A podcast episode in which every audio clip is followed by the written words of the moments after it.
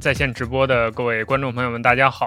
收听我们播客节目的听众朋友们，大家也好。欢迎大家来收听和收看我们这期的直播。那我相信有的朋友可能在上个月的 Ask Apple 结束之后，也参与了我们这个直播活动。那可能对我们这个 Ask Apple 这个主题大概有一个了解。那今天我们其实也是想就刚刚结束的新一期，就十一月份的这个 Ask Apple 这样一个活动延伸开来，展开一些讨论。所以我们今天是想从 Ask Apple 聊一聊 Apple 生态的一些未来。因为上一期我们的直播活动可能偏 AR、XR 的这些东西稍微多一点，但今天我们的这两位呢各有擅长，而且我们会回到一些，比如说像大家更熟悉的 macOS 呀、iPad 呀、iOS 呀等等，我们再聊一聊。呃，在这里先跟大家介绍一下背景吧，就我也再简单的介绍一下 Ask Apple 这样一个活动。呃，因为大家都知道，如果熟悉 Apple 的。朋友们都知道，Apple 有一个传统，就是在每年 WWDC 这个全球开发者大会的时候，他会做很多的 session。这些 session 就有点像在线课程或者在线交流活动这样一个感觉。就是每年因为 Apple 会公布很多新的 API 啊、新的开发上的一些资源什么的，他们就会呃举办很多在线的这种沙龙来讨论和分享他们的新的 API、新的工具怎么用。然后会和开发者做一些交流。那一开始这个 session 其实是单方向的，就是苹果类似于在线开课，然后其他人就围观就可以了。但后来就是，尤其应该是近两年吧，尤其是今年，Apple 发现好像跟开发者互动是一个很重要的一个事情，所以它就开放了在 session 之后会建一些 Slack 群，让开发者进来交流。后来 Apple 发现这样一个跟开发者直接的这样一种面对面的互动效果确实非常不错，于是在今年的十月。Apple 就专门开办了一个在线交流的活动，就叫做 Ask Apple，就专门面向开发者的，就是所有的开发者可以加到一个大家可以理解为微信群，当然它用的是 Slack 了，就是在群里面你提问题，然后有苹果第一方的这些工程师就能给你在线近距离的解答，所以能很有效的拉近和开发者的距离，也能倾听到大家的一些声音。那在十月份的这个 Ask Apple。呃，很成功的举办之后，苹果觉得效果不错，所以又到了今年的十一月份，就是刚刚我们在直播的前这周，周一到周五刚刚结束了新一期的 Ask Apple，所以从这个趋势上来看，可能未来 Ask Apple 会成为 Apple。跟开发者之间交流的一个常态化的一个活动，可能每年都有那么一两季会以这样的方式交流。那我们今天请到的两位嘉宾，也是刚刚参与了 Ask Apple 的这样一个活动，并且呃，可能今天能给我们带来一些分享。他们会回顾一下他们在 Ask Apple 上得到的一些资讯。呃，之后我们还设计了一些小小的话题进行讨论。那我们就有请我们的两位嘉宾。首先，第一位是绰号东坡肘子的徐阳老师，他是一位比较擅长 Swift UI 的。的开发者，我们先请肘子老师打个招呼吧。哎，大家好，呃，我是叫徐阳啊，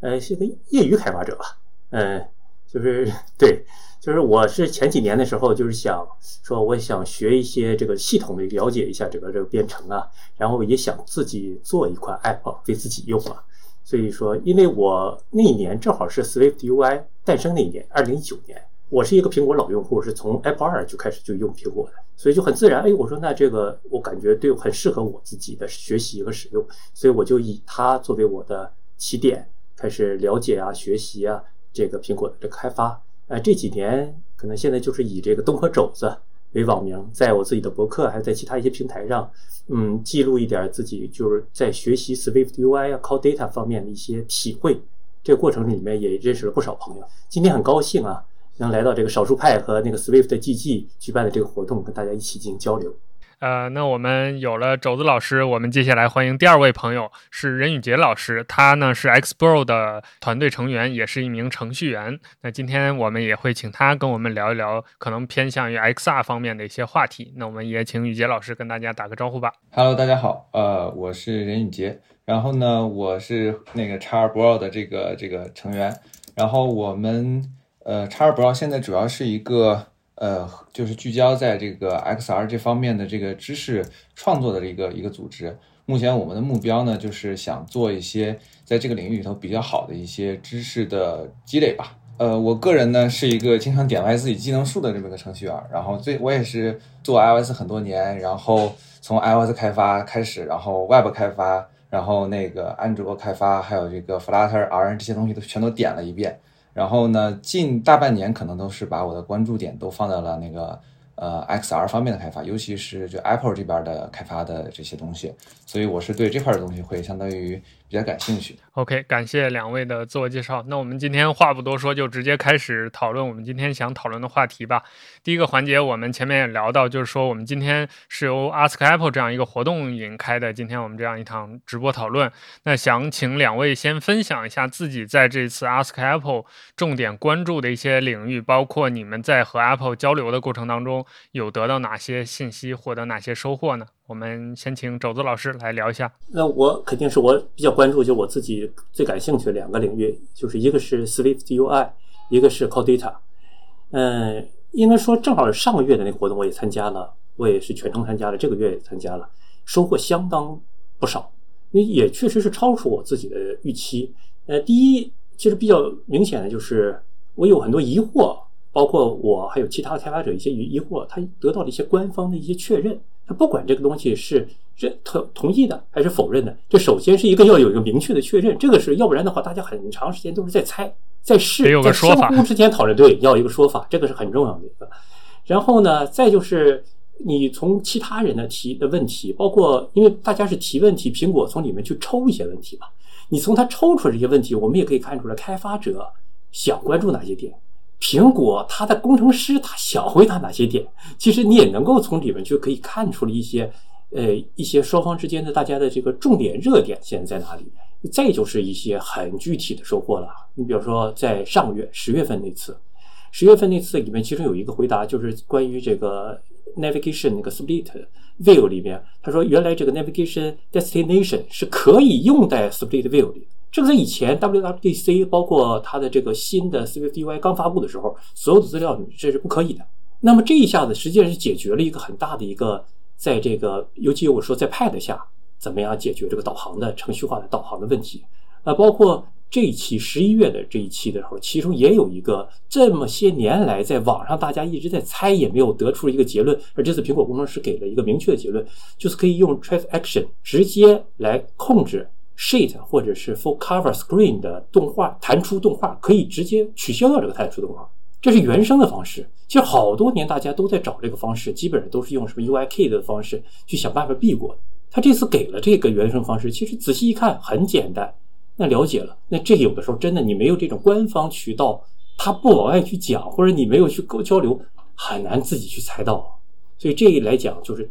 非常具体的得到的结果。这个我感觉徐阳老师这个分享很有意思啊，就是我们都说之前都会评价 Apple 这个开发者，呃，包括它这套工具，包括它的审核，都是像一个黑盒一样，就是你也 弄不清楚具体怎么回事儿，也没人搭理你，然后你就很多开发者就得靠自己猜或者自己摸索。然后就会产生很多类似于玄学的东西，就是各家有各家的高招。但是这回就有一个明确的解答，我相信这也是苹果搞这样一场 Ask Apple 的它的目的之一吧，就是也想了解一下到底大家的这个真正的需求点或者困惑的点在哪里。呃，那我们再请雨杰老师也分享一下吧，看看雨杰老师你有哪些关注的点得到了解答，或者是获得了哪些新的资讯呢？呃，我个人肯定是在 AR 方面以及它那个图形图像这方面的这个。呃，关注点会比较多，然后我的感受是和那个肘子老师是差不多的，就是呃，终于终于我很多的一些呃，就是我只能猜的东西得到了一些比较满意的答复。然后呢，同时呢，另外一点我也能看到一些比较有意思的事情，呃，比方说有我我在一个在他 AR 的这个里头看到了有人问个问题是说，哎，我可不可以把这个 Swift UI 的渲染结果放在 AR View 里头，就是放在 AR 的一个场景去渲染出来？然后苹果的工程师说没有这种做法，但是呢，你可以用别的方式来实现。他告诉说啊，你可以把 Swift UI 渲染出来的结果当做一个纹理贴图贴到一个 AR 世界里头的一个方块里头。那么这样呢近似的去做到这个事情。然后像这种事情呢，可能以前呃你只能自己去猜，大家也不知道哪种方式是最好的。苹果工程师给的非常细，他甚至给的告诉你，比如说你要在一个什么样的一个队列里头去做这个渲染事情，把对应的 API 全都给你翻出来了，所以就就感觉就是有种非常贴心的服务的感觉吧，手把手教你开发，对对，有种手把手的感觉。然后有一些比较有意思的事情，就是包括可能，嗯，可能可能肘子老师他对 Swift UI 感兴趣，那我当之前还有一些其他其他信息，比方说这个，我之前在推特上也看到一些一个开发者说，呃，他们他说苹果在招一些工程师干什么？他说在招一些能够做三 D 的 UI 的框架的工程师。啊，我觉得可能这也是苹果在呃偷偷的把，也不能是偷偷吧，就是说苹果它在做一些尝试，要把这个 Swift UI 往更多的一个场景上去扩展。这是我这次得到的一些比较新的一个感受吧。对，关于这个 AR 还有 XR 方面，就 Apple 有哪些未来可能的动向，我们后面还会再跟宇杰老师详细的聊一聊。就我们可能会猜想一下，就是比如说这个从 2D 到 3D 中间这个过渡，Apple 会怎么处理等等。呃，那听了两位的这个简单的概括和分享之后，我有一个感觉啊，就是结合之前我和一些开发者的交流，包括上次我们 Ask Apple 活动结束之后，大家的整体这个反馈其实都是比较积极的，就是开发者整体对于 Apple 能够敞开来跟大家去聊，包括像刚刚。呃，像刚才大家聊到的，就是他会针对很多具体的问题给大家一些很明确的回答，一点也不回避，这些都是评价比较好的。那我想接下来问的是，两位怎么看待，就是说 Apple 接下来会怎么处理和开发者之间的关系的这样一个趋势，包括呃，在和开发者合作啊，在自己的这种开发者生态的建设方面，你们两位或者感觉或者凭自己掌握的资讯会有哪些判断呢？我们还从肘子老师开始吧。从我直接。直观感觉，因为毕竟我接触也就这几年时间嘛，正好从疫情开始接触，就比较直观的感觉，就是因为疫情的原因，线下的 WWDC 的话，苹果的开发者跟真正的开发者已经缺少了一个面对面沟通的渠道了。所以从两年前的时候，他做这个叫什么数字会客厅，他先尝试说这种线上的这个形式，大家进行交流。他做了两年，他感觉不错，所以十月份就做了这个 Ask Apple。真没有想到，他一个月后他就会再做。但也就是说，苹果他获得了一些正向的反馈，他也觉得开发者肯定是对他的反馈很好。而且，我想苹果的工程师也从这里面应该也要汲取了一些他们想要的一些资讯。所以说，他们这么短的时间内就会安排在下一次这个活动。我想这一点来讲，首先是非常非常值得肯定的。当然了，咱们也看到他所有的频道里面，第一句话就是先说：“哎，我们不会回答关于未来的发展的一些什么什么情况。”他几乎很多回答，但实际上，因为他会告诉你说，你可以再通过这次说你不行的话，你可以给我们提供一些反馈啊。然后呢，你把你的 FB 的 number 给我们，然后我们可能会跟踪啊。因为这一点来讲，其实真的很重要。我相信很多开发者都给苹果写过这个 feedback。然后呢，很多 feedback 的回馈其实并没有那么的及时，或者说我们由于我们的经验不足，写完了以后呢，他就给你回一个说，请你提供更详细的什么什么信息，附得更多的代码，这是很多的好几次回馈。后来在这之前，我第一次我发现可以用一种什么方式跟苹果沟通快一点的，就是在苹果的官方开发者论坛。其实很多苹果工程师他会去逛那个论坛。我在那里面问过好多问题，跟人交流问题的时候，他就会真他会出来给你解答。然后有的时候他说：“那你提交过吗？”然后你把那个 number 给他，然后呢，可能他就有。那么这一次实际上就更直接了。所以说我在十月份参加那次的时候，其实做的还没有那么好，因为毕竟它有个时差嘛，尤其是英文版本的一些东西，它是都是在我们的凌晨，它才能跟你面对面进行内容进行交流。所以说后来我在这一次的时候就知道了，我们会把内容提的比较详尽一点。然后呢，因为 Slack 贴代码真的不是很好这个形式，所以说一般呢，我会把代码准备一个 gist 的 link 给他。然后呢，如果我要是有 feedback 的话，我再把 feedback number 给他。然后这样的话，无论他最后答复我怎么样，或者说答复我，或者是不答复我，他至少能够得到一次在一次提交里面他得到一次完整的信息。我觉得这个也就是我给之后咱们再参加这个。Ask Apple 这样的活动的开发者也是提一个醒，就是大家，尤其是我们中国开发者，这个时差问题不好解决。呃呃，还有一个就是这次的中文频道真的很好。这个实际上，呃，我一个建议啊，这个中文频道下次稍微改一个名字吧。这次叫什么英文集锦，它还是容易引起人的歧义。因为我我说它两个好，第一个就是下次如果能改成，比方说叫综合。加集锦那可能就更好一点，因为第一就是说我主要关注两个频道，一个是 Swift UI，一个 Call Data。但是我看中文频道的话，他会把其他的一些英文频道里面的比较优秀的一些问答给它摘录出来，用中文摘录出来。我这样我就从这一个频道里，我可以了解了好多不同领域的内容和知识。另外一个呢，就是它毕竟时差没有时差，它是一个综合频道。然后我们作为中文开发者，可以用中文跟他提问题，然后他会在下午这个两点到四点时间里面，他会跟你在线进行交流。这一点也是是很让我感觉到一一一一好的。我也觉得以后大家应该是把这个好好的充分给它利用好。呃，总之来讲，Ask Apple 有点出乎意料，当然也不是说没有这个提高的这个这个空间啊。但是现在这已经相当好。如果将来苹果能把这个 Ask Apple，哪怕里面其中有一两个问题，比如说 Ask Developer。问问我们有点什么想法，或者是他某一个想法，他提出了一个，再让大家投个票，或者是说，那可能这个就是那种交流的意味就更浓厚了一点。现在还是那种 Q&A 那种形式比较浓浓重一点。感谢肘子老师这个分享很有意思啊，也确实就是之前很多开发者都反映过类似的情况，就是跟 Apple。呃，这个交流总是跟隔着一堵墙一样，就是没有那种即时的反馈。你一定要你写个邮件，写个 feedback，然后不知道什么时候，不知道谁才能冒出来回复你，有没有回复，怎么回复都不好说。但这次有了这样一个在线直接的这样一个交流的过程之后，大家其实从 Apple 的角度和从开发者角度，大家对于这个回馈的感受其实都好了很多。那我们接下来再来听听宇杰老师对于这些方面的一些想法吧。嗯，我觉得肯定。我能感受到的就一个关键词就是开放。然后，因为近几年我的感受是说，Apple 更多了更多的这种跟开发者交流的渠道和一些一些会吧。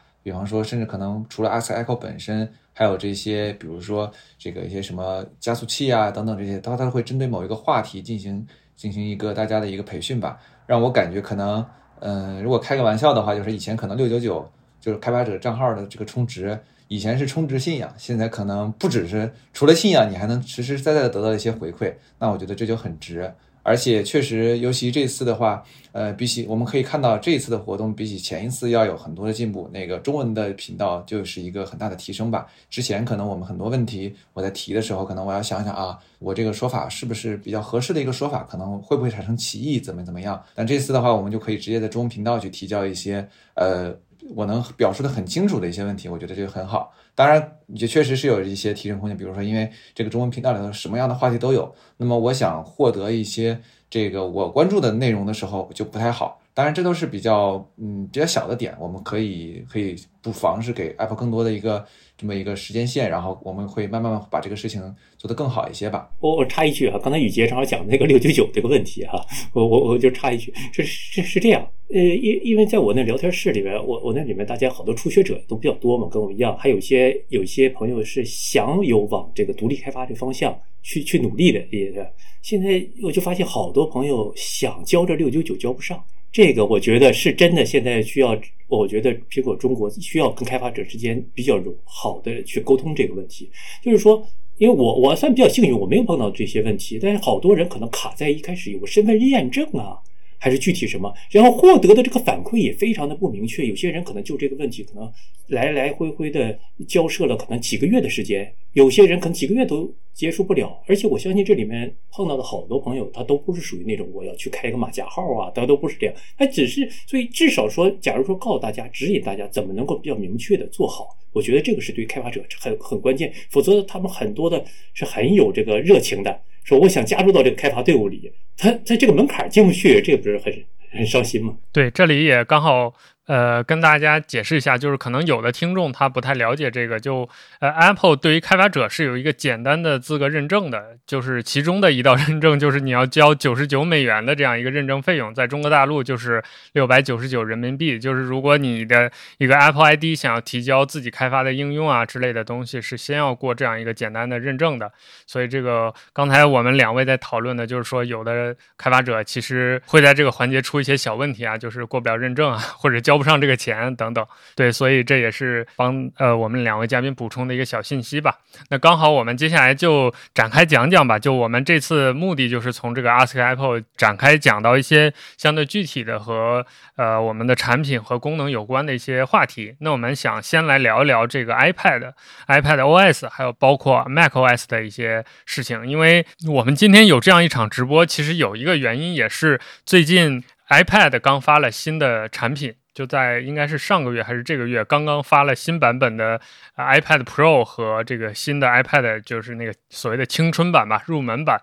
然后我们看到这个 iPad Pro，它除了搭载了新的 M2 处理器之外，大体没有什么特别大的变化。呃，然后随即而来的就是大家对于这个 iPad 有很多的传闻就又来了，因为这次伴随 iPad 更新的是 iPad OS 十六。它带来了一个很重要的功能，叫 State Manager，就是呃台前调度吧，好像叫，就是它能够模呃和和这个桌面系统有一个融合的感觉，就是能够在 iPad OS 里面允许用户以这种窗口化的形式进行一些操作，这样多任务会比以前更加的方便。由此就进一步的引发了大家对于这种 iPad 桌面化的一些讨论啊，一些想象啊，包括最近 macOS for iPad 这种传言就又开始了。就每年到这个秋季的时候，其实都会有类似的这种传闻，但因为今年 iPad OS 十六这个桌面化特别的明显，所以类似的传闻也就特别的多。那我们接下来想跟两位讨论一下，你们怎么看待这个所谓的 iPad OS 或者 macOS for iPad 就这种桌面化、平板电脑桌面化的这样一个问题？你们二位就目前使用 iPad OS 十六这个体验来看。可以讲讲你们的体验，包括觉得和桌面是呃，比如 macOS 的感受差距有多大呢？我们还是请肘子老师先来吧。首先就是我大概率认为，苹果不会推出一个真正的什么 macOS 版本的，就是 Mac Pad 版本的 macOS 这么样一个一个产品。但是它把 Pad 增强，尤其是它的 Pad 高端产品线里面增强它的一些桌面化的能力。这工作他这几年一直在做，而且进展其实也不小了。因为这里面取决一个什么问题呢？就是说，它这个操作形态确实差距很大。其实就是现在我们在那个 Pad 下打开那个 State Manager 的时候，你会发现，目前当下的很多软件在这个环境下，你操作起来不如你用手指去操作方便。当然，这需要大家去把这个生态得丰富丰富起来。那么同时，这也给开发者带来一个挺大的难题。你做一个软件来讲，你是以它哪一种操作方式为主要的应对手段呢？但是并不表示说苹果不会在 Pad 的高端产品上增强它的这个桌面能力。这首先我个人认为哈，从商业角度来讲，它有两件事情。第一，确实有一批是只有 Pad 的用户，他有这个相当一部分的桌面的应用的这个需求。那么呢，这一部分用户我增加了这个能力以后，可以解决他们在有桌面，尤其文字处理啊。呃，一些轻量化的一些呃视频的一个剪辑的情况下，他们给了他这个需求，然后而且他可以用这种东西，他引导这些用户。假如说这些用户只有 Pad 的话，将来可能成为他的 Mac 用户。那同样，对于一些 Mac 用户来讲，你可能出门，尤其像我这样，现在基本上很少有这个移动办公需求了，所以我是以台式机为主的。那么可能假如我要出门的时候，我可能就会带一个 Pad。那在需求的时候，那么我这个 Pad 就可以来帮我解决我现在原来我欠缺的这部分功能。所以我觉得这一点来讲，它可以解决很多人在这中间的这个地带的时候的这个应用。呃，所以这个我觉得它还会认真的去做，而且现在应该是已经明显能看到它的好处。包括你看它这个新的这个无边际这个软件，那典型就是在 Pad 上具有的最大的优势可以体现的。我也比较赞同肘子老师的说，可能我们可以这么认为，比如说。呃，假如说我们以说生产力这件事儿的话，可能手机在这个线，那么我 Mac 在可能 Mac Pro 在是个这个线，那我觉得可能 Pad 可能会无限的逼近中间这条线，但它不可能永远上到这个 Mac 这条线，因为它没有必要做两个一样的东西，所以我觉得它可能就是在呃尽可能在用户交互上以及用户习惯上，让 Pad 和 Mac 保持一样的这么一个。呃，用户的这么一个认知吧。然后，当你想从 Pad 这条线上升到 Mac 这条线的时候，你不会有太多的障碍这种事情。因为，呃，我还确实记得，当我最开始用 Mac 的时候，尤其是对一些没有那个时候从 Windows 过来，然后就很多操作我都是很不理解。到目前为止，我看到很多一开始上手用 Mac 的人，可能都非常的不太理解 Mac 的一些操作习惯，比方说这个。呃，就是这个什么复制、拷贝这些用词啊，等等这些很细节的点都是。然后 Pad 上，我这次感觉它的这些这些操作呢，这些变更都是为了，可能都在为这个铺路吧。当然，它还有一些比较小的点，嗯，比较目前还没有做得很好。比方说台前调度这个功能，我是比较呃深度的体体验了一下 Pad 上的和 Mac 上的一些区别吧。我是能感知到，比如说我们在 Pad 上用台前调度，呃，你相比以前，你多任务的能力强了不少。比如说以前我想要，如果假设我想要在多个任务之间切换，那我原来 Pad 可能就是用多个指头这样来回切，那只能切一两个、两三个。那尤其你 App App A P P 多 App 多的时候，你要往上滑，然后这么选一下比较麻烦。有了台前调度呢，你只需要从左边缘从左往右滑一下，哦，OK，那个可能最你最常用的四个就已经体现在这儿，然后你点就可以了。甚至你可以把这些 A P P 进行组合，原本可能你只能同时使用两个 A P P，现在你可以用三个了。然后在多任务方面确实是要强了不少。当然有些细节的一点，比如说我在呃我在 Mac 上，我把台前我把开了台前调度以后，我把这个光标移到最左边，那么最近用的所有 A P P 就弹出来了。但是 Mac 但是 Pad 上没有，就我不知道它这个是这是个 bug 还是 feature，我不太确定。反正一开始是让我很困惑的，我呃暂且认为它是个 feature 吧，嗯。然后剩下的一些其他功能，我其实也用了，就是每次我其实基本上都是它的那个还没到公测版本，我都会先它下它那个开发者预览版本嘛。然后很多功能其实都一路路看过来。然后其实我最期待的其实就是那个无边际那个功能，但是它又跳票了。那我也不能跳票了，它就在年底推出，那只能继续等。然后呃，其他的一些功能，我印象比较深的还有就是两个点吧。一个点是说这个外接屏幕这点，就这个 Pad 终于不再是比较鸡肋了。因为我前段时间我也体验了一些 AR 眼镜，然后你像 Nreal 那个眼镜呢，那你之前如果你用之前的 Pad，那你连上之后只能镜像，你现在你连上它之后，你可以把它当做一个扩展屏，你在你的眼镜里头能够看到更多的这么一个桌面，这是比较有用的。然后还有一个可能我们一般人不太不太关注到的点，就是它的就是 Pad 里头。或者说你其实 iPhone 里头也有，就是那个辅助功能有一个就是呃放大器，然后它这次放大器多了一个人物识人体识别，我发现其实还挺准，就是它不只是识别人脸，可能你人的腿它都能识别出来你这儿有个人，虽然可能没有什么特别大的，就是在我们我们的实际使用场景，但我觉得 Apple 做了一些这些小功能，总觉得它在下步棋，但是具体怎么着，我们可以后面再讲。听两位的分享，因为两位都是开发者，所以我临时想到一个新的问题，就是不知道你们两位有没有用 iPad 写过代码，尝试过它具体在写代码这种场景下实际的包括性能啊、表现啊、便捷性啊表现怎么样？因为之前这两年 Apple 也强调过这件事儿，就是 iPad 上可能编译啊什么的工作不太方便，它帮你弄到云端去弄，就意思是说你是开发者的话，你在 iPad 上也能获得近似。桌面端的这种编译体验，包括一些程序的渲染体验，那就实际的开发的这种感受来说，不知道你们两位有没有做过测试，实际感受怎么样呢？呃，我用过哈，当然不算是认真的去工作过，就是它有那个 Swift Playgrounds。然后呢，呃，怎么说？就是说，如果相对它之前的 Playgrounds 相对来讲，那是进步非常大。呃，而且我也认识几个开发者，他们是在 Playgrounds 上开发的软件，而且上架了。就完全在 iPad 上开发，哎，上 App Store。但是总体来讲，现在，呃，当然功能上来讲，跟 Xcode 现在差距相当的大。而且我也不认为苹果会让 Pad 成为它的主力的一个开发的这个系统。感觉还是为了让很多的有 iPad，尤其是国外，它 iPad 本身在教育界就很很流行嘛。那么让这些学生啊、年轻的孩子啊之间，他们可以用它。然后呢，不仅仅可以做一个很小型的玩具啦，像以前的教具，那么现在可以，你真可以做出来可以商业化的产品，增强他们的信心，然后逐渐把这些人群再引到他的这个专业的开发设备、专业的开发工具上。我认为这是他主要的方向。我也非常赞同，我觉得可能也是这个方向。可能，呃，如果我们找一个比较好的一个，呃，就是大家理解的比较更深刻的例子，可能就更像是。它是可能更像美图秀秀吧，就是可能以前我们要开要要修图，你要开个 PS，你要学它，你要做很多很多事情。但现在好，你下一个用你只要你拥有个 Pad，那么你有个 Playground，你就可以开始编程了，你甚至可以上架一个 APP。那它可能完成不了非常精细的要高要求的工作，但是如果你是简单的、普通的、常用的一些需求，那么你是可以完成的。我觉得确实也是这样子。其实有一点非常有意思啊，就是当时你看，因为它那个 Playgrounds 和这个 Xcode 基本上它有一个半年的代差，就是说一般先 Xcode 先做，然后再 Playgrounds。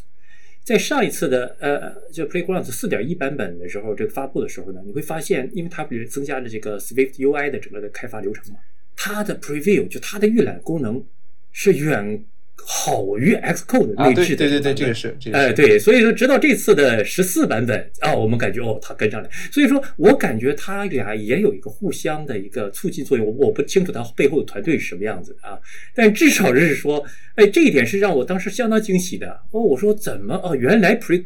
预览是可以做到这么流畅、这么稳定的。那那么这次好好在它这次十四，它已经也移植过来，也实现了。我觉得这有可能有一个原因是说，你如果你在插口的去做一些功能，那肯定是背着包袱往前走的。但是你要是在 Playground 上就那就是从头开始做，那肯定不用背很多包袱吧？这个在我们在自己开发自己产品也有这种感受。你要是背着包袱走，很可能就比较对吧？你要考虑各种各样的事情，你就可能有些东西做的没法一下子做的那么好，只能慢慢来。呃，顺着两位的这个讨论啊，我们延伸下去，就是对于当下的这个开发者来说，尤其比如说像我啊，是不懂开发的，那站在我一个用户的角度来观察这件事儿，我会有一个疑惑，就是比如说 i o iPad OS 十六增加了 State Manager 这样的功能之后，对于开发者来说，适配的难度会很大吗？包括因为它多了很多这种不同的，比如同一个窗口不同的宽幅，然后同一个 App 和和比如两三个 App 叠在一起的这种交互、相互之间的切换等等，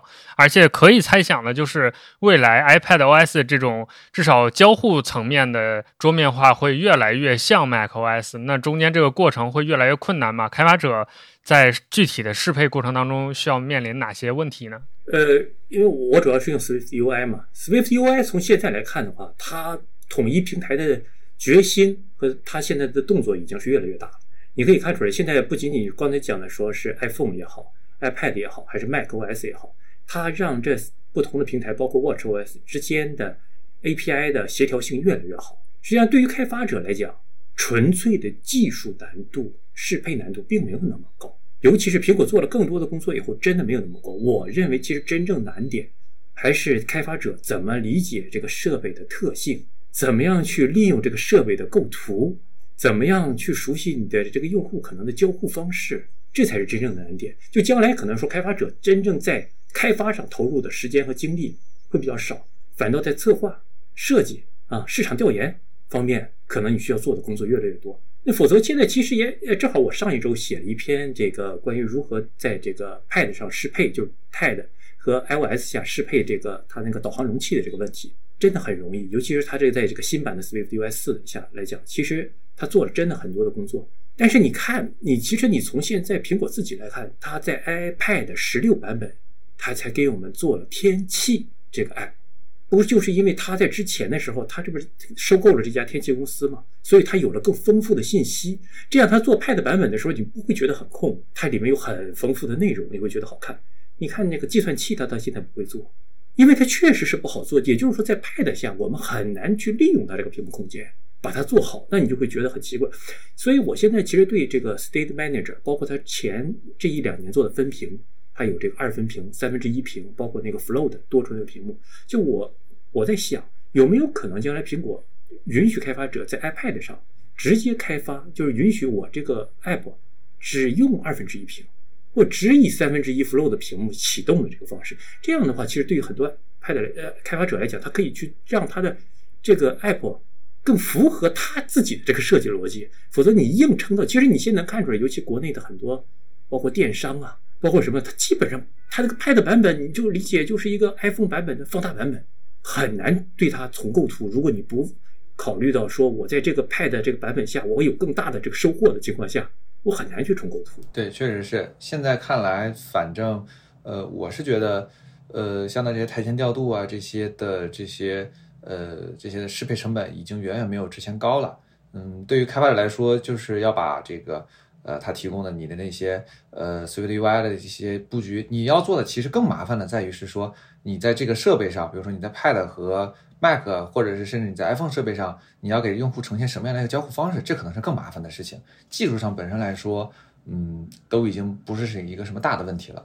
呃，我们接着我们刚才在聊的这个话题接着聊下去吧，就是我们刚才讨论了一下 iPad 的桌面化。能有 iPad 桌面化这样一个讨论，它还有一个背景，就是 iPad 这两年采用了 M 系列的芯片，就是大家都知道和苹果在 Mac 系列上面用的这个芯片是一样的型号了，甚至性能都是一样的。能做的事情也类似。那这样的话，大家就会更加觉得 Apple 这个从 Pad 到笔记本电脑到桌面电脑都在用一样的芯片。那很显然，大家性能的基础是一样的。那会不会未来功能也越来越趋同了呢？所以接下来我们就想聊一聊这个 Apple Silicon，还有这些类似于搭载了 M 系列芯片的设备。当然，首先要说明一点啊，这个广义上的 Apple Silicon 其实是包括所有 Apple 自己设计的这些芯片的。所以理论上来说，比如从 iPhone 四那个时候，Apple 就在自己给手机设计芯片了。那那当时那个芯片，严格来讲就是 Apple Silicon。但我们今天的语境更多是是讲就是。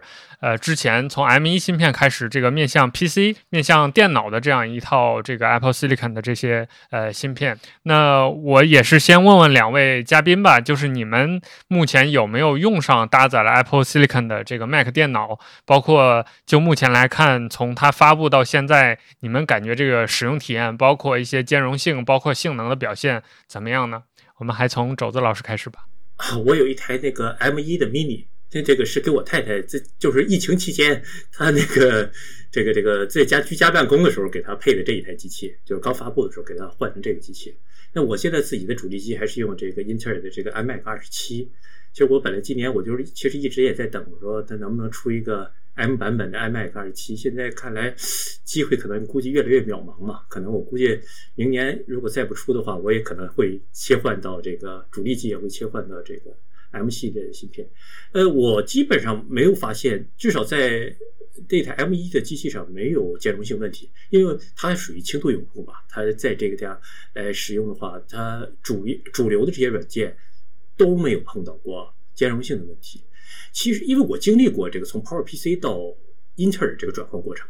因为这一次苹果的这次的转换比上一次转换要顺利的很多很多。我想这就是跟苹果自己，因为它能控制芯片然后呢，所以说它在这次做芯片的时候，它已经在芯片这个层面对这个语言的转译进行了一定的处理和优化，所以这次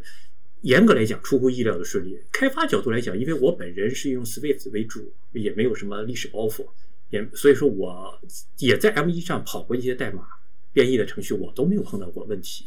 但是在平常我跟朋友交流的时候，里面用 OC 的，就是有一些历史包袱，或者用一些呃老的一些库的时候，它还是有一些问题。但是这半年来，好像这些问题也越来越少。另外，有些问方法呢，呃，苹果的官方啊或者社区啊也给他提出了一些方式。那总之，我觉得这次的转换应该是相当的顺利，性能上对于大多数人来讲，应该是都没有什么问题。我真正比较关心的是。苹果怎么去处理它的这个最高端线，就 Mac Pro 线？这个实际上我是一直是很很在想，因为它毕竟是个统一内存管理以后，原来的上一代的可是支持到一点五 TB 啊内存呢。这一次的话，别说一点五 TB 了，你五百一十二 G 怎么能不能做？扩充能力能不能做？这个是真的，我也还是画一个问号的。当然了，我我从我个人角度来讲哈，我是真的希望它能放宽一点。对于中低芯片来讲，能对内存的限制。你比如我想明年要换机器，我可能换机器的时候，我对内存其实要求比较高，我对性能啊，对 GPU 的要求并不高。但是我发现，我如果需要大内存的话，我必然需要用它的高端型号，因为它这个东西是绑定在一起的。所以这个还是得看着它到底最后它是怎么样一个从商业策略来讲，或者它从这个成本控制来讲，它哪一种合适。那我觉得这不管怎么说，转换非常成功。对这个我也是觉得是确实切换非常，嗯平滑，甚至是说，因为我自己现在是用了一个，我年初的时候买了一个顶配的这个 MacBook，然后是 M1 Max 的，然后这这一年的这大半年的用下来的感觉是说没有，因为我是一个装软件特别特别多的，就是就各种奇奇怪怪，可能是各种奇奇怪怪的软件都会装一下，就是比如甚至说像。呃，什么呃，Bartender 啊，这些一些很小的一些点，我都会装个软件。然后现在看起来，嗯，没有太多的兼容性问题。然后即便是有一些很老很老的软件不太更新的，你用 Nano Rosetta 也可以，基本上都能都能这个能够能够 handle 住，就是基本上没有什么太多兼容性的问题。甚至是说我的一些朋友们，比如说一些呃，在一些互联网大厂然后去工作，他们。表示是说，公司也开始逐渐的这个把一些新的新发电脑可能也得会用这个 Mac，那这个 M1 的，然后这说明是说什么呢？就说大家的开发工作，尤其是一些就是依赖管依赖的这个东西比较多的这么一些开发开发的这么一个场景，M 一也是能够胜任的，确实很顺滑。哎，那说到这个，两位都提到这个性能啊，就刚才肘子老师也提到，就是今年可能按说就传闻中十一月会发新版本，就是搭载 M2 Pro 或者 Max 版本的一些 Mac 机器的，比如说像 MacBook Pro 啊，甚至传闻中那个 Mac Pro 都会在。今年十月发，但是没有。那根据目前的反馈来说，既然十一月没有，那今年应该就没有了，可能就到明年春季了。所以想问问两位，对于这个新的就是所谓 M2 系列的这样一个 Mac 的产品有哪些期待？包括你们会不会换啊？啊，如果换的话，会换哪个系列啊？包括在性能方面啊、表现方面，像刚才肘子老师也提出，就是对内存的容量比较关注。那还有没有其他的一些关注点呢？换我估计我大概率会换，就是说只是看它是换成它的这个将来能不能新出 iMac 系列呢，还是我就换成这个，比方说是 Mac Studio 系列。我真的目前来讲，以我个人的使用角度来讲，性能我不是特别的在意，足够足够用的。对我个人来讲，性能是足够用的。呃，我其实比较喜欢 Mac，就是现在 M 的一的芯片的这个好的，就是它的这个温度控制。就是现在，你像我在我在 iMac 下跑的话，它风扇它是叫的，你你你就是长时间工作，你就是觉得不不不愉快，就是不愉快。那么我在这个地方，尤其我没有什么高的负载，我的 CPU 的占有率很低的情况下，其实它也会风扇叫。那么这个在 M 系列下确实有了非常非常好的这个进步。这个不要小瞧啊，它对这个改善这个工作的这个心情，提高工作效率，我觉得有很大的帮助。呃，另外一个就是我，当然我也希望它在其他的硬件领域，比方说显示器下，因为它这次出的这个就是它那个呃，就是什么 Studio 那个显示器，我觉得它那个 Pro 那个显示器对我来讲，作为开发者来讲，没有什么太大的意义。就是这个带这个带一个 iPhone 的这个摄像头的这个显示器来讲，我觉得。还是对我来讲还是有吸引力的，但唯一的，因为我是习惯于双显使用嘛，双显使用的话，它最好能再出一个不带 iPhone 的这个版本的，这个不带这么高摄像头的，要不然的话，对我来确实是一种浪费。但我还希望两个视觉看起来比较接近，所以这个呃取舍，当然这个有的时候就是你可以看到，这就是苹果它确实是很聪明，它在产品线上如何拿捏，如何去把这个东西做好。呃，包括你，比方说像笔记本，其实我最盼的笔记本，因为我现在移动的需求非常少，但我最盼的是它取消的那条线，就是 Mac Pro 那条线，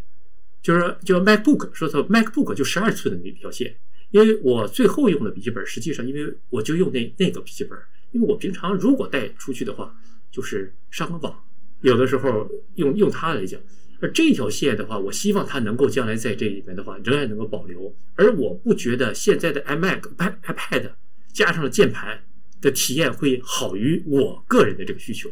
所以说，它无论它出什么样的这个产品，它都会有适应的人群，它肯定是要取舍，就是这个人群足不足够大，足不足够我把它变成一条单独的线。总之是它现在手段已经有了，武器已经有了，自己已经会了几核、几个 GPU 核。怎么去控制它？手段都有了，那么剩下就是看怎么把成本能够让消费者接受。对，肘子老师说到这个，呃，十二寸的 MacBook 这这条产品线，我也确实是非常有感情，因为我之前就一直在用一个。呃，我记得当时第一次出玫瑰金版本的 Mac 电脑的那个那个十二寸的那个 Mac，而且其实当时来说，虽然它会发热，但是我感觉性能还可以，没有大家想象的那么惨。就是尤其日常办公，甚至我稍微用它剪一些影片都是能应付的。但可能就是这个发热和续航是个问题。但现在有了这个 Apple Silicon 之后，其实对于苹果来说，这个问题已经不是不再是一个问题了。呃，反而就是看苹果自己对于这个用户消费群啊。这种划分啊，包括自己有没有这种决心来再恢复那条产品线。我个人确实是很想恢复这样一个产品线的，就是如果它出，我马上就买的这种状态。但不知道这这种需求会不会像。iPhone mini 一样 是那种大家呼声很高，但其实一出了没人买的这种东西，呃，所以也是，而且刚才肘子老师有有说到，就 iPad 说起来是很方便，但其实 Pro 版本它确实单机器很轻，但是你加上那个壳和键盘就超重又超厚，就完全就跟一个 MacBook Pro 其实没什么特别大的区别，失去了那种便携性，这确实都是一些问题。那我们再听听宇杰老师的想法吧。对于我来说，可能我更希望它的 M2 芯片在这个呃机器学习这方面会有更大的一个提升。然后其他的现在已有的性能的话，对我来说可能都已经其实大部分的时候都已经性能过剩了。我主要期待它能够有一些，就两点，就是一个一个就我刚才说机器学习这个，因为这个对 AR 方面的这个呃功能是有非常重这个重要的一个提升的。呃，然后另外一点就是希望它嗯能够有一些嗯，比如说它可能内嵌一些更。更高、更高质量的这么一个呃传输的芯片吧，因为我们可以看到是说从随行开始，然后一直到我们最近的这个连续互通相机，那 Apple 做了很多事情，是说能让两个两个设备之间能够，甚至还有我们还说那个那个呃 Universal Control 那个功能，就是它能让你多个设备之间就是无缝的进行衔接，这种功能它做的非常好，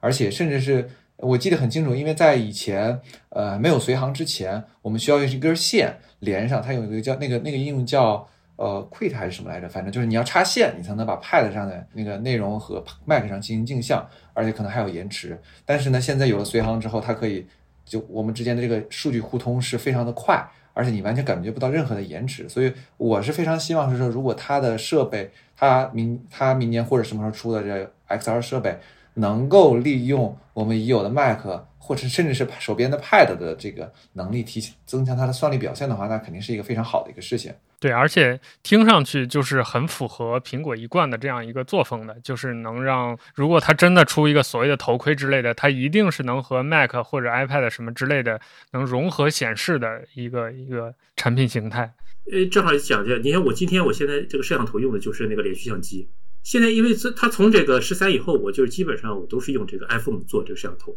它的效果确实就是远远好于我这个机器带的这个摄像头的。然后另外一个就是像它，比方说现在把这个呃随行来讲，就是我把 iPad 作为随行的一个设备，其实这一点来讲，我一直希望它能在随行上增加一点点功能，因为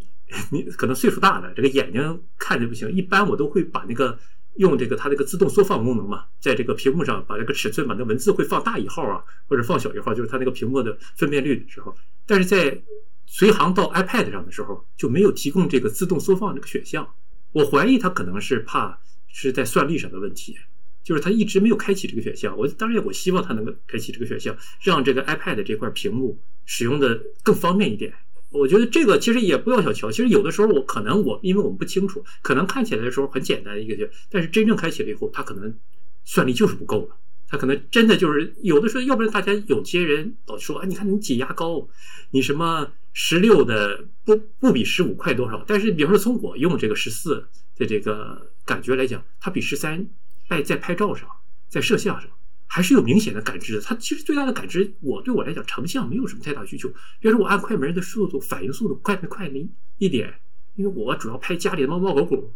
你可能就反应快那一点点，我可能就能拍到一张成功的照片。这个其实都是算力在能够潜移，我们感受不明显，看不到。但实际上是它的真正在背后的体现。对，正好就可以当做一个对比。你看，你看肘子老师的画面就明显要比我清晰，因为我他用的是连续互通相机，而我只是用的电脑上，而且我这个还是顶配的 Mac Pro 已经提升过的一个像一一那个那个摄像头的一个效果，这还是比不上，所以。可以当可以，我俩现在这个这个成像水平，估计就是正好的这个功能的一个最好背书吧。刚好我们提到这个手机啊，我之前也有一个想法，就是一个设想，想问两位是怎么想的？就是这个 M 芯片现在从电脑到 Pad 已经算是一种下放吧，就是它两者已经统一了。那有没有可能未来苹果把手机也用上 M 系列的芯片？就是大家等于在完全的一套生态下，用完全的一个。呃，可以说一个地基吧，来构建不同的建筑。可能对于未来的某一个阶段的 Apple 产品来说，呃，大家之间的区别可能就是某种尺寸和使用场景上的区别。比如说，五寸到五英寸到七英寸之间，它就叫手机；七英寸到十英寸之间，它就叫平板；然后十英寸以上就叫笔记本电脑。会不会有这样一种融合的趋势呢？你们两位怎么看呢？你这就越来越像奥迪。就是说，基本上，哎，对，不管什么型号都长差不多，只是大中小号。呃，其实怎么说，你要说它非要这么改的话，其实对苹果来讲没有什么没有什么难度。他今天把 A 十四、A 十五、A 十六芯片，他明天改叫，比方说 M 一 S、M 二 S，这个对他来讲，内部其实来讲，你看架构细节可能就是核多核少，里面的一些没有特别大的。从开发者来讲，其实没有太大的感知，不会因为你是给 A 系列开发。就需要做什么特别的适配，对 M 系列做太多的适配。我觉得这个苹果，但反倒你可以从苹果另外一个地方，你可以看出它一些迹象，它会把它一些成熟的 A 系列芯片，将来作为一个独立的芯片用到它其他的设备里。这种趋势很有可能会愈演愈烈，包括现在用到它的显示器里，将来会不会用它其他的设备里，这个就不好讲了，因为它把这些它很成熟，制程又不是要求那么高，然后呢？这个怎么讲？库存，咱不能说库存吧，但就是说它成本，它确实已经降了很多了。它把它作为一个独立的模块，而且它现在从开发角度来讲，它也应该它也有这方面经验了。我觉得这个反倒是我们一个关注的一个细节。其实，因为我印象最深的就是当年 iPhone 里面刚刚增加那个运动模块的时候，就是说，你看我计步的时候，我不消耗多少电力，这就是苹果最早开始做独立芯片。那将来很有可能，他就把他以前的老芯片作为一种独立芯片的存在。我觉得可能可能确实是，呃，就总简单来说，他可能要做的话，就是改个名儿的一个问题，因为实际上。站在开发者的角度，这俩芯片并没有任何需要开发者需要关心的事情。哎，那刚好我们说到这个 AR 的设备用芯片这回事儿，顺带问问宇杰，像你做可能这种 XR 的开发比较多，然后一定也听说过市面上很多对于 Apple 这个所谓的 XR 设备的一些畅想吧，或者一些呃预期。那就你自己这个。开发的经验来说，如果 Apple 出了这样一个类似头显设备或者随便什么 XR 设备的话，它对于芯片的要求，包括性能的要求，会达到一个怎样的级别呢？包括像现在，比如说以当下的 A 系列或者 M 系列的芯片的算力。能不能满足这种 XR 的计算呢？如果不能的话，Apple 有没有可能再为所谓的 XR 设备单独设计芯片，或者有没有这种必要呢？因为我不是做专门做芯片的，所以我也只能是通过这个我看到的一些业界的消息了。但现在业界消息大家爆料都只是说可能会搭载搭载它的 M2 芯片，然后可能有一个特别的版本，可能我觉得它可能不会再开一条芯片的产品线吧，但也不不好说。但目前大家都是猜，大家的关注点其实都在这个，呃，它就是搭载一个 M2 芯片可能就够了。然后呢，从我们已有的这个，呃，这个信息来看，比如说 Pico 啊、Quest 也好，因为这些东西、这些设备我都也就用过，也研究过他们的这个，呃，芯片的情况。现在这个 Pico 以及 Quest 对所有的 VR 来说，它大家用的芯片都是同样的高通骁龙的 X X2 那款芯片。然后呢，没有别的芯片可以用了。然后，呃。对于 Quest 来说，可能在它在于它的出货量比较大的一个情况下，它可能会得到一个骁龙 X2S 这种就小版本升级的这种芯片提升。所以你可以认为是说，呃，目前在我们已有的这个 VR 设备的表现上，你有一个呃类似于安卓高端机的一个一个芯片，可能基本上算力是差不多够用的。那我们相信可以是说，我们一直都知道，这个 Apple 的芯片在移动端是不是在 PPT 上，是实际体验上确实要必须吊打这个呃安卓的高端机的一些芯片。所以我觉得可能目前来说，M2 的这么一个呃芯片可能是够用了。当然不排除是什么呢？就是这个呃 Apple 做了更多一些更高端的一些事情。你比方说呃目前目前因为目前来说，包括 Quest 也好。Quest Pro 也好，他们都没有做很，比如说 Quest Pro 只支持了，我印象中它没有支持特别多的这个摄像头，所以它采集到的信息没有那么全。然后很多爆料都说，Apple 的这个新设备可能会使用，呃，甚至十十来个摄像头，我就是像反反正非常之多的摄像头去采集设备。那么那么多的摄像头采集到的信息呢，你就需要一个非常强大的这么一个这个这个这个。芯片去处理数据，所以我目前我感觉它回到我们话题的时候，我觉得它可能我们只能还是说认为它这个使用 M2 的可能性比较大，而且目前我们除非它给了我们很多的惊喜，否则目前来看，我猜 M2 是够用的。毕竟现在对于我们日常使用 Pad 来说，你想想我们自己剪辑 4K 视频，多条多条视频的视频的剪辑在在 M2 芯片上都是可以胜任的。那我猜到时候。那个这个 XR 设备的估计的算力也是差不多够用的。如果按照比如说传闻中就用 M 二芯片来做 Apple 头显的这样一个设定的话，那我们其实都知道 M2 它是一个桌面级的芯片嘛，就它比手机级别的那个呃核心数啊，还有最大的这个性能表现还是要强很多的，尤其在 GPU 的表现上可能还潜力更大一点。那而且我们都知道，这个 XR 设备、VR 设备对于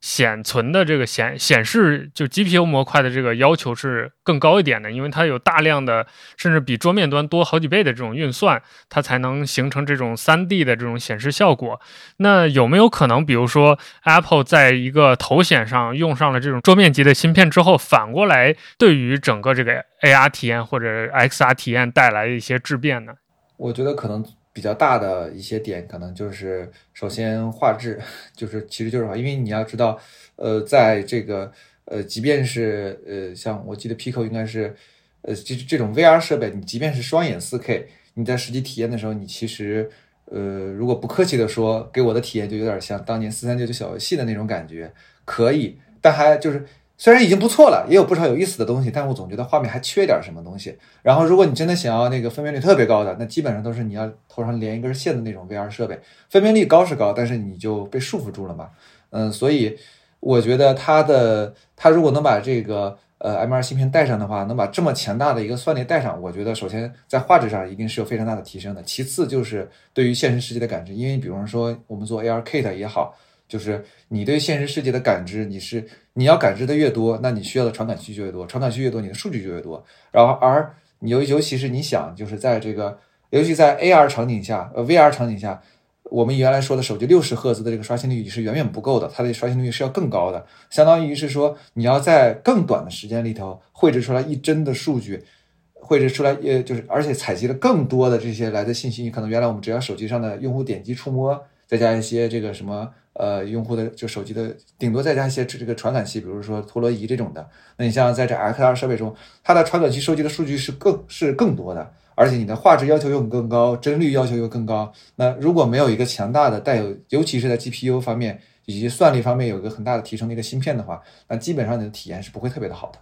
哎，那就目前两位在一直开发这个实践当中，有没有感受到 Apple 在为从二 D 到三 D 做一些准备呢？包括你们现在能用到的 API 呀，包括一些开发的工具啊，包括呃 Apple 那方面给出的一些指导或者透露的一些风声啊，有没有呃这样类似的一些资源？包括呃你们两位看来，如果比如说现在。一个二 D 开发者，他想转到三 D 这样一个环境下，他需要做哪些知识储备，克服哪些困难呢？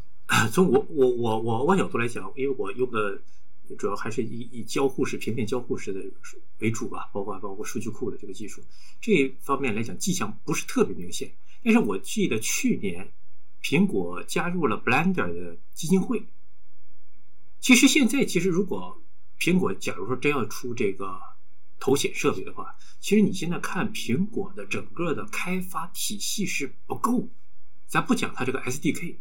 就是它自己这个工具链儿啊，差距很大。你你要是说在 Xcode 里面那个那个 SSK 的那个，感觉跟那个现在的。什么虚拟引擎啊，Unity 啊，它所能够达到那种能力差距，就是跨很多时代的那种感觉。所以我觉得现在对于来讲，所以我个人，假如说苹果真要是能推出现在这种头显设备，甚至可能在前一两年，这个就不是说它仅仅是向市场说我介绍我有这个设备了，它实际上是培育开发人员的，有点类似于像苹果呃不微软的那个什么 Hololens 那种。他需要培育开发人员，培育丰富自己的工具链，整个这种东西真正能够商业化、产品化，真正放眼要再有好几年的时间。就是苹果现在，你要单看它机器学习也有，图像识别、语音识别，包括今年的这个什么 Room Plan，空间感知，好像都不缺项。但不缺项，并不意味着这些东西都能够很好的串联起来。而且我相信，苹果并不会说我只是要做一个跟现在市面上这些产品差距不大，或者是只比它好一点的这个，这个没有什么太大价值。你介入这个 Meta 现在多惨呢？Facebook 现在要裁员一万人，都投入到元宇宙里面去了。我想他不会会傻到我现在要压这么大的力气，但是他不在这里面占一个地方，他不丰富自己的这个开发量，不培养自己的开发者。我觉得以过几年会比较麻烦，尤其咱也知道，它跟这个毕竟还有一些公司之间的矛盾嘛。你比方说虚幻引擎在这上面，对它有一个双方的投入问题。所以，而且以苹果的这个习惯来讲，我认为它在这个里面，它一定会加强自己的控制力。所以，这个我是比较希望在未来能够看到。我这边看到的话，其实我觉得，首先肘子老师的直觉非常的准确，就是，呃，我这边看到也很多，就是说，如果 Apple 如果真有这样的一个生态的话，那么它现在最缺的其实就是这样的工具链，因为毕竟，嗯，回到我们最开始那个问题，就是如果对于一个开发者，他要从这种二 D 的开发到三 D 的开发，他缺的是什么？其实。他缺的是怎么做游戏的知识，或者说的简单粗暴一些。因为从二 D 到三 D，很多是虽然只是多了一个维度，但是很多事情就不一样了。你比方说，呃，我现在需要，可能我原来在画地二 D 画图，我只要知道哦 X Y 就可以了。多了一个 Z 轴了之后，你就需要 OK，你就你就可能需要用到矩阵等等，用的然后用一些然后一些向量的东西，你需要去向量的操作，你都得要捡起来去去了解。所以你会更像一个呃游戏开发者。那样，然后那在游戏开发者这这这这领域呢？呃，Unity 和 Unreal 这两个引擎做了那么长时间的一个积累，它都不是短暂期、短暂能能能够赶上的。甚至是说，我这这次在 XIPOLIT 的问题里头看到了一些问题啊，比如说我想实现一个，我记得还是说想实现一些，比如说呃 Face 就是手势识别的一些功能啊等等一些比较复杂的，Apple 的工程师直接就说建议你可以用 Unity，因为他确实他知道自己在这，我觉得他是知道的，就是他在这方面是有所欠缺。而且我的体感是说呢，呃，现目前的的一个情况是说，比方说我在 Apple 的生态底下，我用 XR 想实现一些效果，比方说我想实现比较酷炫的一些一些这个渲染效果呀，比如说什么溶解啊、消融啊这种的效果，我很难做。为什么？因为我没有一个合适的工具库。因为你想，其实我们在开发的时候，很多底层东西其实不需要我们，大部分的时候我们是组合，对吧？我们不是自己从头开发。那 Unity 在这方面是有非常丰富的这个，它有的它有它自己的 plugin 那个 store。所以你你你在这边就甚至都可以说我哦我要实现这个功能我不知道我不知道怎么实现 OK 我在这看到了一个插件哎这个插件帮我把这个事情都做完了他把底下的 shader 复杂的东西全做完了我只要把它装上 OK 我就可以我就可以实现我这功能但是 Apple 现在也没有这样的一个东西相当于所有的东西它可能能力提供的很强但是对于一个刚刚进入这个领域的这个 XR 开发者来说就觉得就好像嗯给了一大堆乐高积木我你虽然能用它拼出来一个很牛逼的东西但是。对于一个新入行的人来说，你很难有办法把它们拼到一起，所以可能这方面是我觉得是从这些迹象上来说，哎，Apple，我觉得 Apple 可能会是需要去加强的。哎，两位都提到。一件事情啊，我觉得也是确实 Apple 要面临的一个问题，而且他自己意识到了，就是可能到比如说对于 XR 的一些模型开发的比较深入的阶段，就要用第三方的类似于 Unity 这样的专业的做游戏的工具。但回过头来就是。呃，在这个领域，就真正的游戏开发领域，其实 Unreal 啊、Unity 这些工具都是很老、很传统的工具，而且其实这个人才量还是蛮大的，开发流程也很成熟。那有没有可能啊？就是请两位畅想一下。呃，突然某一天，这个苹果意识到这个问题之后，事情发生了一些戏剧性的扭转。比如说，它收购了某个游戏的这种开发公司，甚至跟 Epic 这样的情况，呃，达成了和解。比如说，跟 Unreal 之间打通了 SDK 啊，打打通了一些 API 啊，就把这些游戏公司游戏开发的能力直接接入到他自己的这个开发的生态来。因为这几年，其实 Apple 有在做一些跟游戏相关的事情，比如说让一些传统的主机游戏啊。或者一些大的游戏公司给他们开一些口子，让他们在自己的平台上做游戏，包括有一些三 D 的隐形参三 D 的一些层也是有铺好这些路的。那有没有可能就是，比如说出现一个戏剧性的大反转，就干脆苹果说你们这些做游戏的就来给我做三 D，有没有这种可能呢？从商业上来讲，肯定不排除任何可能。但是其实苹果好像一直在三 D 这个领域，怎么怎么说呢？就是它水土不服啊。还好，还是这个对啊，就是它这个本身的这个。你说苹果，其实咱们也讲了，你看它自己，它用又用 Metal 来做它自己的这三 D 引擎，结果这个 Metal 呢，我因为我不了解技术，我并不清楚它的能力，但是好像开发者呢，并不是特别的买账。那在 iOS 下，因为没有办法，那我们只能用 Metal。那么你像在 Mac 下，那可能很多，尤其这些大引擎对这个 Metal 的优化，都不是说很尽心尽力。呃，就是如果苹果本身角度来讲，它自身的开放力也没有那么大，它去去购买人家，去收购人家，人家可能也不会觉得说我跟你能融合好吗？这个因为都是一个双向选择的问题，所以，但是我想，而且苹果真正购买一个行业里的龙头情况非常非常少，所以说它大概率会买一些我们现在不是特别知名的，或者在这个领域里面实际上是有一定的潜力的，很有可能这种事情已经做了，甚至都已经做了几年了，他不会告诉你，然后突然间哪一天就说你看，其实我有，只是你不知道而已，这这种可能性是很大的，嗯。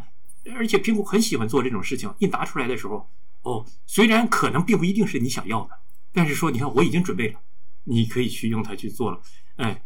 因为苹果是一个软硬结合，以软硬结合为它的核心竞争力的公司，我不相信它会推出一个空有硬件能力的这么一个产品，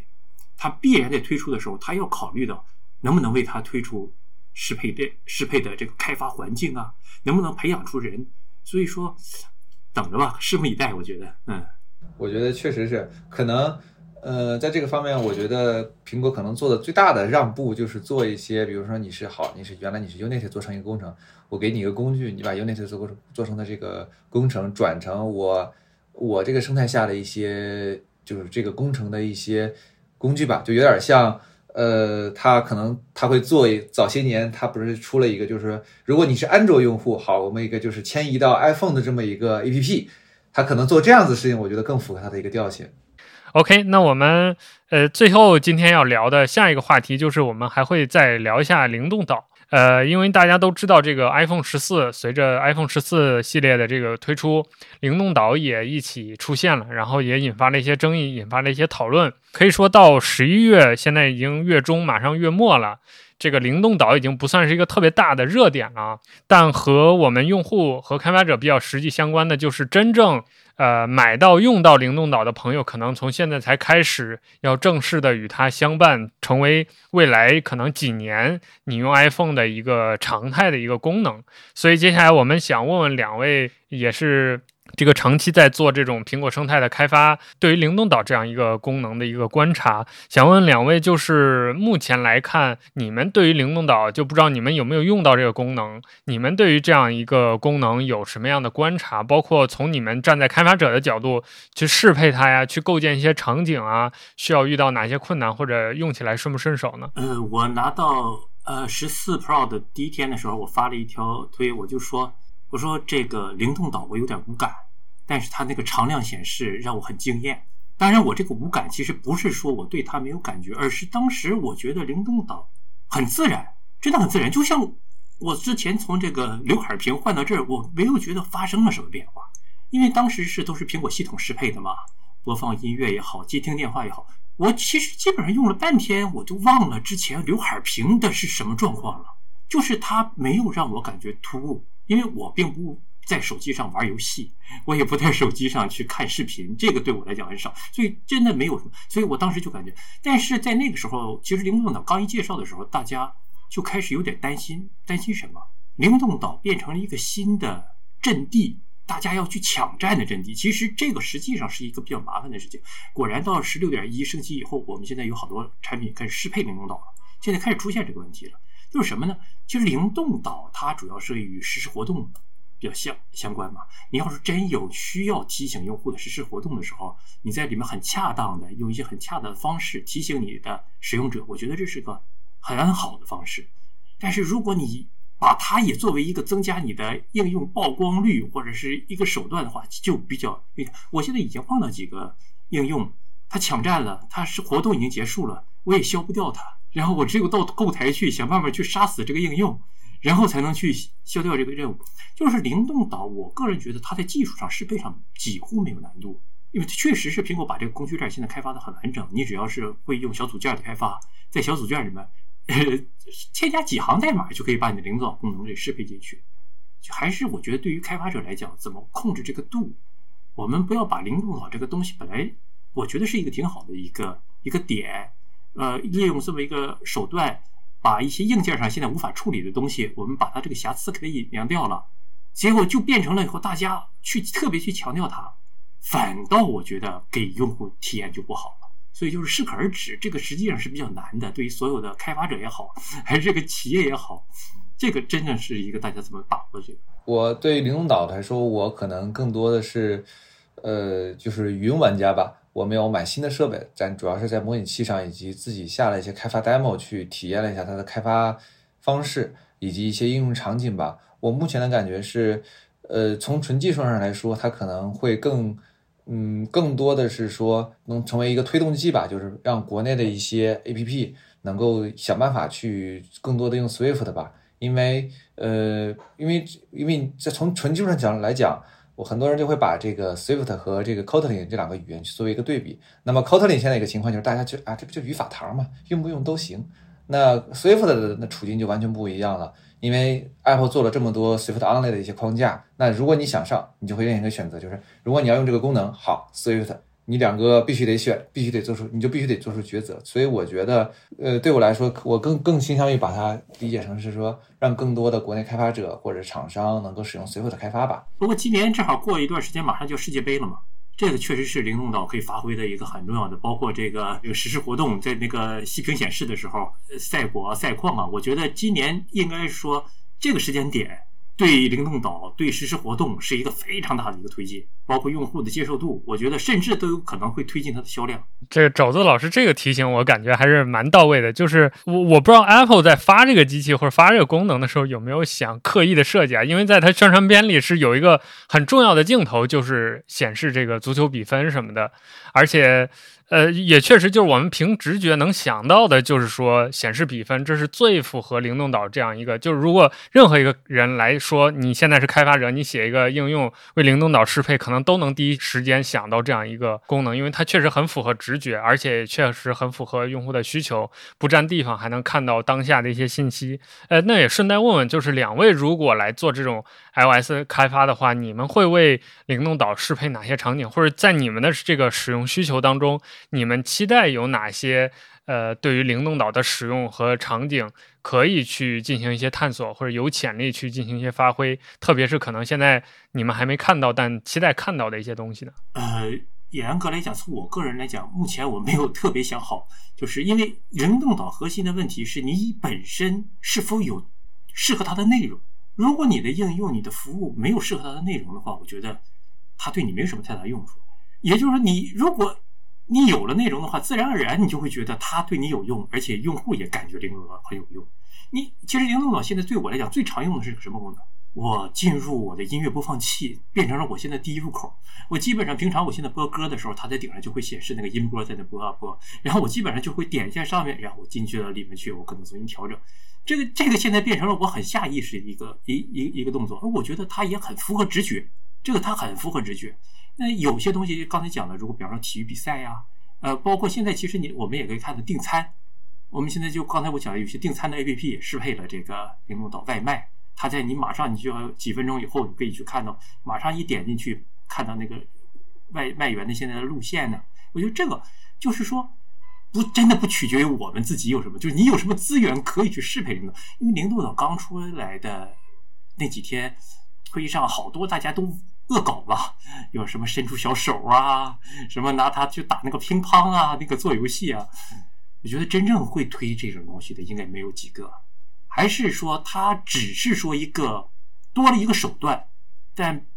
不是一个大家特别要去去关注的手段，有了你自然而然去用就行了。嗯，对我这我赞同，因为我我的感觉是说，如果我开发我的，如果我要开发我的 APP 的话，我的场景里头，我可能是在想。当我在我是出于这么就我不会为了用它而用它，而我是在想是说我有什么场景需要用户快速返回的时候，或者是明确知道现在一个状态的时候，才会用到它。更它可能更像是就是比如说我们呃开车的时候那仪表盘那个作用吧，就是我可能会有一些高频的需要 check 的一个这个场景，我才去看它。接下来请两位给我们在最后的总结一下吧，一个是总结一下你们这段时间呃和 Apple 就是。呃，用 Apple 生态开发呀，等等，你们自己的一些经验和感受，包括参加这次 Ask Apple 之后，你们的一些整体的收获和预期。另外，就是如果你们接下来有什么产品开发计划，或者想让大家关注的，也可以再跟我们宣传宣传，让大家知道知道。呃，首先就是我希望 Ask Apple 能做成一种常态化行为，或者是说类似的这样的活动。呃，也有可能它更进化版本的，然后。给大家更多的跟苹果之间进行这种直接沟通的这个场合和机会。然后，当然我也希望苹果能够在文档上也再进一步，因为这一点来讲，是我从在我学习使用这三年来讲，我能够看到它的文档确实在每天都在进步，这个确实是。但是还是一一个很重要的原因就是脉络。就是苹果的文档是很全很全，但是好像没有核心的。你如果不是一个了解的人，你去查这个文档的时候，你是没有头绪的，你抽不出头绪的。我觉得这一点来讲，苹果应该是跟微软这方面来讲，微软毕竟它有一个出版社，做了几十年的出书的经历，它出书的逻辑跟你这个写文档的逻辑是不太一样的。尤其苹果现在那个 DOC 出来以后，它基本上它从代码的注释里面就可以生成出非常丰富的文档。但它生成出来这个文档，你总是说，我看哪个，先看哪个，后看哪个，怎么把这些东西给串起来？这个我希望，当然我们希望它能够更好了啊，或者是说苹果哪一天，如果它大发慈悲说，好，我的在职人员允许你们可以往外放出更多的这个什么风声来也好，或者更多的这个技术的这个途径也好，这当然我是我们希望。但不管怎么说，我觉得，呃，因为苹果现在生态来讲，对于开发者。呃，虽然现在竞争也很激烈了，它跟以前不一样了，很激烈。但不管怎么说，它是一个比较成熟的。尤其是这两年，可能这一半年、这一年的话，我看到可能国内的 IT 环境也不是特别好，有好多做这个原来这个行业 iOS 行业的，至少在我们的聊天室啊，我好多聊天，有的时候就在疑惑，我是转行也好，还是说我从事这个独立开发也好，就是或者我就在这里面我去尝试去进行一些东西。我觉得是值得尝试的，因为它毕竟来讲，它整个生态链很完整，包括它的商业的发行的体系真的很完整。包括假如说真的它有这个新的设备呢，包括它的这个 Apple TV，我们对它还是可以有遐想的。Apple TV 真的哪一天会占领客厅呢？这个我觉得它还是有一个相当大的这个作为一个娱乐终端的这一个可以想象的空间的。所以我觉得开发者可以在这上面应该仍然应该是持续的下功夫的。那当然，我也希望苹果能够在国内对国内的开发者来讲再投入一点心力。其实现在已经做的不少了。我更多的讲就是它，比方它现在有很多中文的适配的一些东西嘛，包括这这这两天不是还有一个什么 AirDrop 所谓的中国特版可可控版。其实我比方说这个中文字体，它这个平方字体，我就希望能不能这好多年没动过了，能不能再调一调？你像现在它那个 SF 的这个字体家族，现在已经支持了新的一些。那个 weight 那些 style，你到中文全都不支持了。就是说，所以这里面你开发中文的软件的时候，你会发现，哎呦，英文的好好好看的多呀。我中文为什么我这个就不能？其实这个我觉得它可以在这上面再下一点下一点功夫。那我们的回馈和感受也会好很多的。啊，我也非常感谢今天有这个机会来这里边做出席这个活动啊，跟大家来交流。就我个人就是讲了嘛，我真的是一个现在是是一个业余开发者，因为。目前来讲，我还没有把它作为我的一个怎么讲，或者是职业方向来讲哈。当然，我确实在这方面投入的精力现在是比较大的。呃呃，我我之前是因为自己的身体的原因嘛，我做了一个软件叫那个叫健康笔记，主要的目的就是记录我自己平常啊看病啊什么。呃，我在去年的时候其实就要准备做一个大的升级版本了，后来就停掉了。原因就是说我我并不是以商业转业为主，我希望在。开发这个软件的时候，能让自己有比较大的收获。我当时做新版本的时候，做了一半的时候，我就觉得好像自己没有什么新的东西，只是为了升级而升级，我就给它停掉了。那么现在我已经开始起手在做这个新的版本了。那么新的版本，呃，我大概率大概率是会开源它的整个的这个整个这个代码的。原因就是因为我以我自己觉得，现在国内不管是国内的也好，就整个市场是缺一个比较完整的。基于 Swift UI Core Data 的一个开发的一个比较完整的这个软件的这个，我我并不是我自己做的好，我只是说拿出来给大家看，说就是告诉大家，说个人产品你可以做成这样，你可以做到这样，那么鼓励更多的开发者投入到这个领域去。像我学几年，年龄也比绝大多数的现在的开发者要大很大好多，那么我可以去做，那为什么其他人不可以去做呢？我觉得真的要树立这个信息。现在。这个，尤其是开发人员来讲，把自己的这个，我觉得很多，尤其是在工厂、大厂啊、大厂工作的，你可能能力也很强，但是真正你自己有没有独立解决问题的能力？就哪怕一个小碎东西的时候，不一定你就出来，你你能够自己从头去做到位。所以我希望让大家有这么一个机会，说看一看，哦，我也可以做，就这样。OK。呃，其实刚才我们在这个直播之前热身聊天的时候，我们就刚好谈到了很多健康相关的一些话题。呃，也欢迎我们的这些听众啊，我们的观众去关注我们肘子老师开发的这款应用。然后也未来期待啊，肘子老师把这个代码开源之后，也欢迎更多的人来加入到我们这个独立开发，包括学习代码的这样一个大军当中来。我刚才在这个直播间的评论也看到有一些人就是呃提到，就是自己很想做这个开发者。或者很想入坑，但是确实还缺少很多这方面的一些指导啊，或者一些入门。那我相信未来肘子老师把自己的这个健康笔记开源之后，会给我们这个新人更多的一个素材和帮助。那接下来雨杰老师也给我们总结一下吧。呃，首先当然非常感谢少数派啦，就是我们今能有今天这么一个交流的这个活动，是我感觉是。呃，心里感觉我自己也觉得，通过交流也收获了不少。那我们刚才讲了很多，讲了 XR，讲了这个 Apple Silicon 等等这些东西，然后也，然后肘子老师也说到了，比如说 Apple 的文档啊，还有很多的一些 iOS 开发者对自身的这个职业的这么一个困惑吧。其实我也很有感触，呃，因为我应该算算，我也是从 iOS